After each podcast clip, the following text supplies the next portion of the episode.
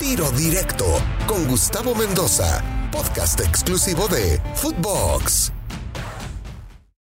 Amigos de Tiro Directo, qué placer saludarlos. Las eliminatorias en CONCACAF y en el mundo cada vez se agotan, se acaban.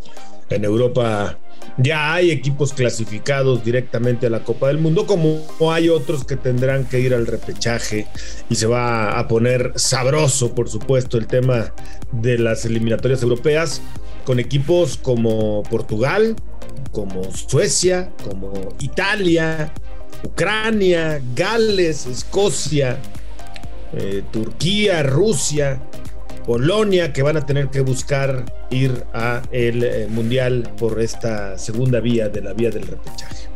Y en nuestra región, en la región 4, el equipo mexicano, lamentablemente, del Tata Martino, pues no pudo, no pudo conseguir sumar puntos en sus partidos en la visita al norte del continente. En la jornada 7 terminó cayendo con Estados Unidos 2 a 0. En esta triple actividad había ganado como visitante la última vez el 13 de octubre en El Salvador. Estoy hablando de las visitas. Y luego visita a Estados Unidos con el famoso 2 a 0, que como nos duele. Y visita a Canadá, que por primera vez en 45, 50 años nos gana un partido de eliminatorio. Y se combina, lamentablemente, con la victoria de Panamá. Panamá que había comenzado perdiendo el partido con El Salvador muy temprano en el juego, pero que luego tuvo el equipo canalero la fortaleza para darle la vuelta y de esta manera empatar a México en puntos. No es superior Panamá a México en este momento en la tabla debido a la diferencia de goles, pero cerca estuvo porque pues eh, México alcanzó a hacer un golecito, Panamá pudo haber metido otro también y entonces se hubieran igualado también, pero bueno, sigue siendo México tercero por una diferencia de más dos. Panamá está ahí en este momento en el repechaje, Costa Rica está a cinco puntos del repechaje y Jamaica, que le sacó el empate a Estados Unidos, está en la sexta posición con siete oh, puntos. El panorama con esto se pone color de hormiga. Ahí le va.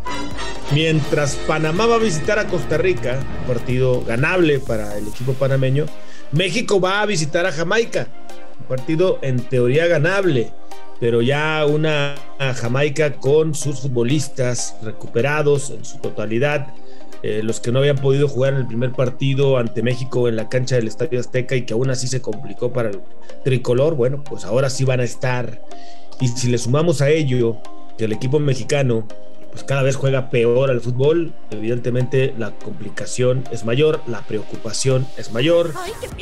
Esperemos que el equipo mexicano pueda traer un buen resultado. Obviamente queremos la victoria de la visita de México a Jamaica, pero a cómo ha estado jugando el equipo del Tata Martino, que contra Canadá a lo mejor mereció un poquito de mayor suerte. Por momentos la contundencia no fue eh, la mayor virtud del equipo de México en la visita a Edmonton. El portero Borjan también sacó eh, varias jugadas de gol importantes. Eh, el equipo, el futbolista del equipo de Estrella Roja.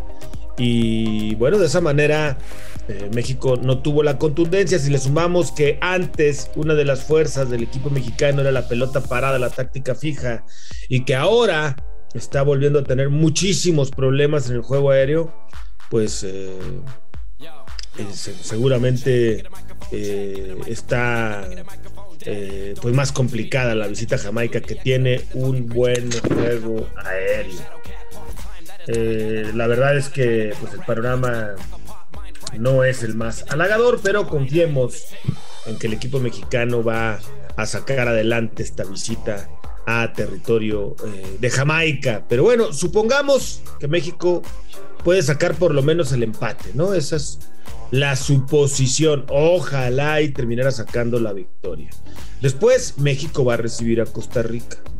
Después México va a recibir a Panamá que se va a venir a morir con todo, a buscar ganarle para, ¿por qué no pensar en arrebatarle el boleto directo o por lo menos ir al repechaje. Y después México cierra contra Estados Unidos también en la cancha. Quiero pensar del Estadio Azteca o en Guadalajara o en Monterrey a ver qué deciden los directivos. El hecho es que la próxima jornada, la que se va a jugar ya en el mes de enero, por ahí del 26 en Jamaica, pues México va a ir ahora sí que pues con muchas dudas, con mucha inseguridad. Seguramente el futbolista también comienza a dudar luego de que las cosas no le salen a su entrenador como eh, ellos planean, como ellos pensaban. Y bueno, al final de cuentas al futbolista también le entra la duda. Después, el 29 de enero, recibirá Costa Rica y en el mes de febrero, unos días después, estará recibiendo a Panamá para dejar todo hasta marzo, el último partido, en donde enfrentará a la selección de los Estados Unidos. Caray, Tata Martino seguirá en estos juegos. Yo creo que no debe de haber ninguna duda en la continuidad de Gerardo Martino como técnico. Creo que todavía está en zona de clasificación directa. Todavía le faltan jugar estos tres partidos como local y la visita a Jamaica y yo creo que Martino pues sí va a continuar y debe, me parece, de continuar. Lo que ya me comienza a generar ciertas dudas es eh, la manera en que está planteando los partidos. El otro día pues, jugó con línea de tres y al final de cuentas esa modificación en defensiva pues no le terminó funcionando. Uno que un planteamiento que parecería en teoría ser más sólido, más eh, eficiente con Araujo, con Domínguez y con Vázquez atrás, poniendo a Sánchez y a Gallardo como carrileros, pues por momentos no fue lo más efectivo. A mí me parece que contra Canadá tuvo mala suerte México, porque merecía por lo menos el empate. A mí me parece que sí generó opciones de gol como para pensar en que, insisto, por lo menos debería de estar en el empate. Y ya hablar de qué jugadores ya no deben de estar o qué jugadores sí deben de estar, pues ya es de gustos personales. Obviamente la renovación y pensar que algunos jóvenes, no sé, Flores, que Marcelo anda ahí en la 20 decidiendo entre si va a jugar con la mayor, con México, con Estados Unidos o con Canadá o con Inglaterra, ya anda ahí con varias dudas, mejor dicho, Canadá, Inglaterra o México.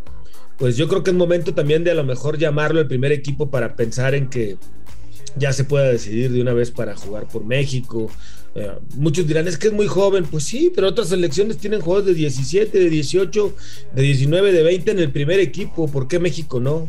Eh, hablar de, no sé, Campos, hablar de otros jugadores que vienen empujando bien. Sí, tú dime. Pero bueno, al final de cuentas el técnico es lo que manda. Lo que sí me parece es que hay jugadores que si no son titulares en sus equipos, pues no, no deberían de ser titulares en la selección.